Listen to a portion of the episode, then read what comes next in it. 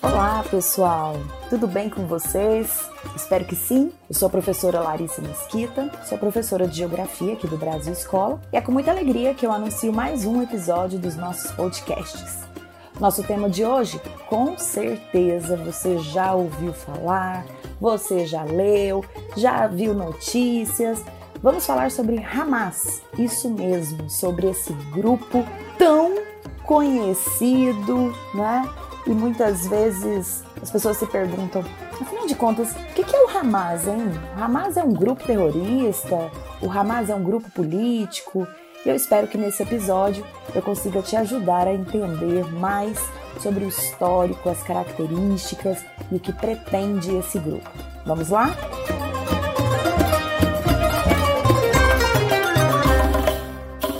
Bom, então vamos começar aqui entendendo que o nome Hamas que significa aí Movimento de Resistência Islâmica, é, portanto, um grupo islâmico. Mais precisamente, querido, é um grupo islâmico palestino, de orientação sunita, ou seja, formado ali por integrantes da vertente sunita do islamismo e que surgiu há muito tempo.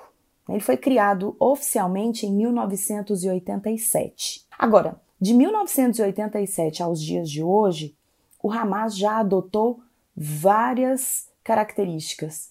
Ele, na verdade, já se diferenciou muito do que ele foi na sua formação. Por isso, muitas vezes as pessoas ficam em dúvidas, né? Será que o Hamas é um grupo terrorista ou é realmente um grupo político? O lema do Hamas é: Alá é o nosso objetivo, o profeta é o nosso modelo, o Corão é a nossa constituição, a jihad é o nosso caminho e morrer pela causa de Alá é nossa maior esperança. Forte, hein? Então, como os grupos né, islâmicos que existem no mundo e que são conhecidos mundialmente, esse grupo carrega a bandeira de que uma pátria islâmica é uma pátria mais importante que outras pátrias. Vamos começar pensando assim. Agora vamos lá na sua origem. Como eu disse anteriormente, o Hamas foi criado em 1987. E é importante a gente considerar essa data porque esse foi o ano da Intifada. Você já ouviu falar, né? A Intifada é aquele movimento palestino, chamado também de Levante, aquele movimento que ficou conhecido como a Guerra das Pedras, uma etapa importante da luta entre palestinos e israelenses, em que o, o povo palestino né, vai se voltar contra o exército israelense, muitas vezes atirando pedras, usando as pedras como símbolo. Né? Esse movimento foi muito forte, acabou chamando a atenção do mundo para a causa palestina e foi dentro deste contexto que o Hamas foi criado. Então ele teve a, sua formação é, estabelecida basicamente por três indivíduos: o Sheikh Ahmed Yassin, Abdel Aziz e Mohammed Taha. Esses três indivíduos, os fundadores iniciais do Hamas, eles já eram pertencentes a um outro grupo né, não de palestinos, mas um outro grupo islâmico muito conhecido, chamado de Irmandade Muçulmana. Aliás, da Irmandade Muçulmana, muitos grupos que atuam atualmente tiveram a sua origem. E quando o Hamas surgiu, ele tinha como objetivo principal, o maior dos seus objetivos, era de estabelecer um território para o povo palestino. E nessa origem, o Hamas pregava né, que esse Estado palestino ele deveria ser estabelecido na chamada Palestina mandatária, que é aquele território que vai de mar a mar. Quer dizer, o grupo desde a sua origem não reconhece a criação do Estado judeu, não reconhece a partilha da Palestina feita pela ONU em 1947. Então, no início, esse era o grande objetivo, né? lutar por um território soberano para os palestinos, um território grande que abrangeria aí onde hoje é o Estado judeu e teria como capital, esse país teria como capital a cidade de Jerusalém. Aí um detalhe bem interessante: quando ele surgiu, em 1987, é, o Hamas era dividido em três grandes alas, em três grandes braços. Uma entidade filantrópica que visava ali estabelecer o bem-estar à população palestina, um braço político, né, então um braço disposto a lutar politicamente pelos interesses dos palestinos e também por um braço armado. Então, esse caráter militar do, do Hamas existe desde a sua origem. Só que no começo, né, especialmente ali no momento que ele foi criado, é, esse lado dessa entidade filantrópica era muito forte. O Hamas conseguia desenvolver realmente grandes projetos de bem-estar social uh, para o povo palestino. E foi inclusive com essa característica que o Hamas vai sendo muito bem aceito diante da população. Né? E a população vai então ali admirando, respeitando e, claro, gerando cada vez mais adeptos a esse grupo. Agora, como eu disse, né, com o passar do tempo as coisas vão mudando. O braço armado vai tomando mais espaço diante da, dessa filantropia que era então muito praticada pelo Hamas. Já a partir da primeira intifada, que também acontece em 1987, né? Esses ataques militares do Hamas passam a ser bem notórios. Então, os primeiros ataques aconteceram ali contra militares israelenses, também contra rivais palestinos e nos anos 90, a partir da década de 1990, que esse grupo vai se tornar realmente muito mais violento. O, o carro-chefe das ações do Hamas, a partir de 1990, eram os ataques suicidas, né, que usavam ali os famosos homens-bomba. Então explodiam bombas é, em diversos lugares, realmente anunciando aí um período de terror, né, e abraçando de fato essa causa militar que não é bem vista por ninguém no mundo. Afinal de contas, são ações terroristas, né? Explodir bomba em restaurante, explodir bomba numa universidade, num trem, colocar um carro-bomba em frente a um prédio judeu, por exemplo. Isso tudo o Hamas fez, principalmente a partir da década de 1990. Tanto é que foi a partir de 1990 que os Estados Unidos, a União Europeia, o Japão, Israel e Canadá passaram a considerar o Hamas como uma organização terrorista. O Reino Unido e a Austrália consideram até hoje né, uma organização terrorista apenas o braço armado da organização. Agora, a maior parte dos países do mundo, isso pode ser uma surpresa para você que está me ouvindo, não reconhece o Hamas como uma organização terrorista, inclusive o Brasil. Né? Para a maior parte dos países do mundo, o Hamas é um grupo político.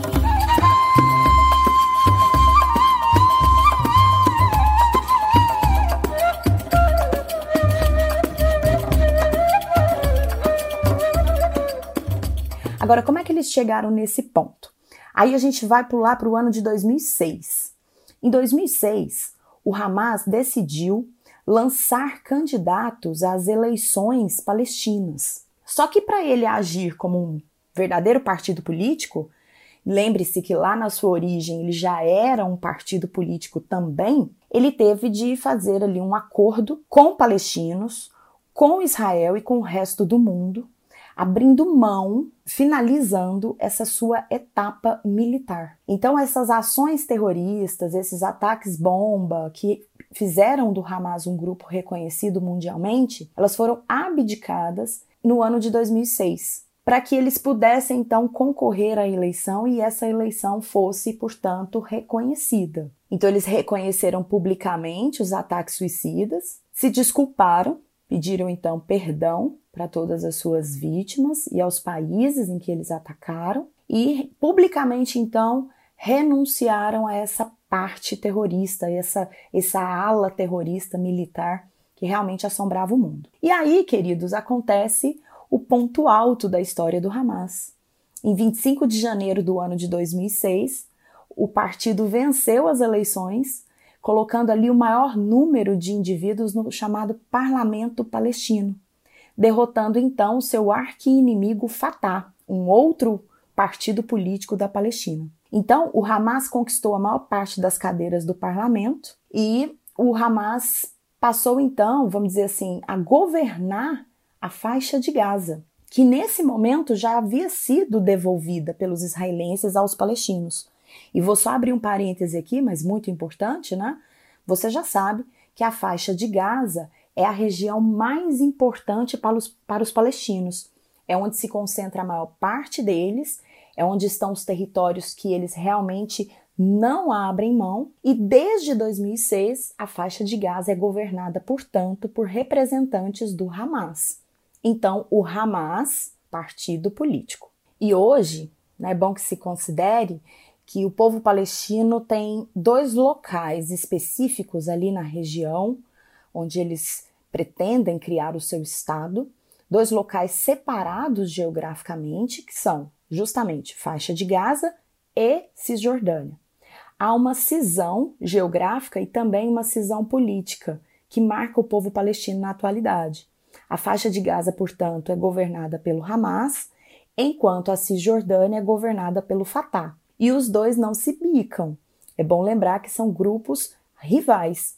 Embora os dois queiram a formação de um território palestino, mas ali na origem, em relação ao que eles pretendem, como pretendem, são grupos rivais. Aí você deve estar se perguntando, né? E de onde vem o dinheiro? Como é que esse povo se mantém? Como é que esse grupo, não só o Hamas, mas os outros grupos, como é que eles se mantêm? Bom, gente, é, a maior parte desses grupos, né, que são políticos, terroristas ou as duas coisas, são grupos financiados por indivíduos né, que abraçam a causa e muitas vezes até por governos. A Arábia Saudita já foi acusada de financiar o Hamas e ela mesma reconhece que o Hamas não é uma organização terrorista e sim um partido político já foram muito, par muito parceiros da Síria, né? já tiveram também parceiros no Egito, e como eu disse, muitos indivíduos ali da região do Golfo Pérsico, da região do Oriente Médio, acabam financiando esses grupos.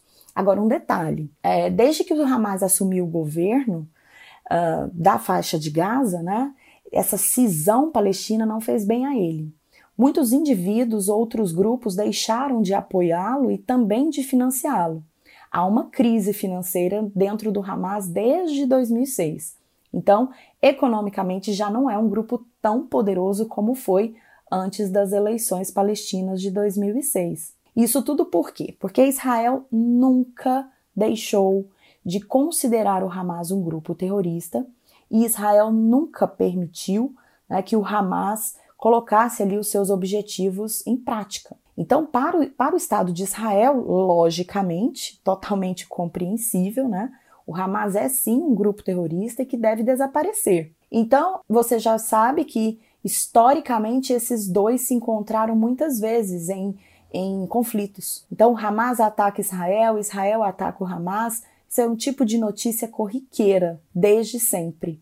E isso tudo por quê? Porque normalmente Israel avança territorialmente sobre sobre áreas palestinas, o Hamas não aceita, o Hamas então explode uma bomba e então Israel faz a sua retaliação.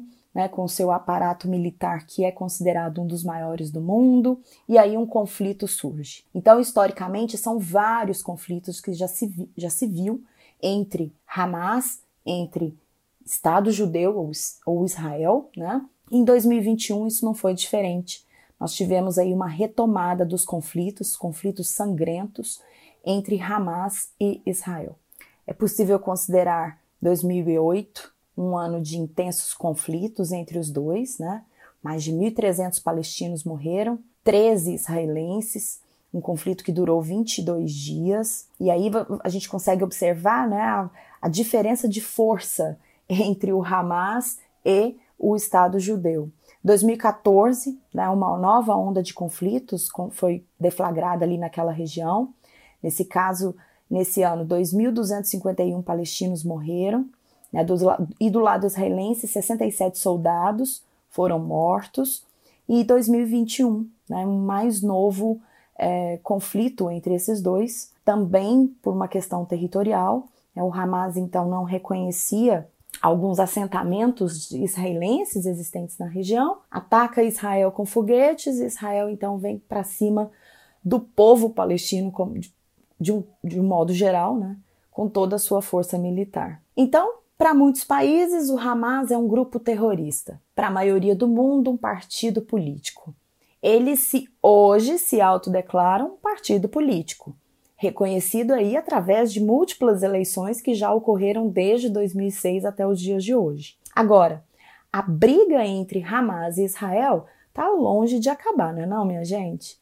Porque veja bem, de um lado a gente tem um país extremamente forte, consolidado no Oriente Médio, que é Israel, tem o seu território definido a partir da partilha da Palestina, em 1947. Logicamente, a gente poderia aqui colocar é, em discussão as ações de Israel a partir de então. Né? A gente sabe que os israelenses eles só expandem territórios. Por outro lado, a gente tem aí o grupo palestino, um dos grupos palestinos, né?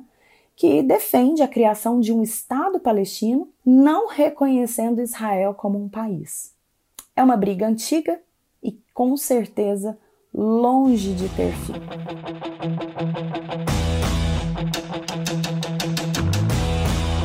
Então, meus queridos, espero que vocês tenham gostado. E ó, vou me despedindo aqui te fazendo um convite bem especial. Visite o Brasil Escola nas redes sociais. Visite também o Brasil Escola no nosso grande canal do YouTube. Eu tenho certeza que vocês vão ter um monte de, de conteúdos, muitas coisas bacanas. Com certeza vão te auxiliar bastante. Um beijo e até o próximo podcast. Tchau, tchau!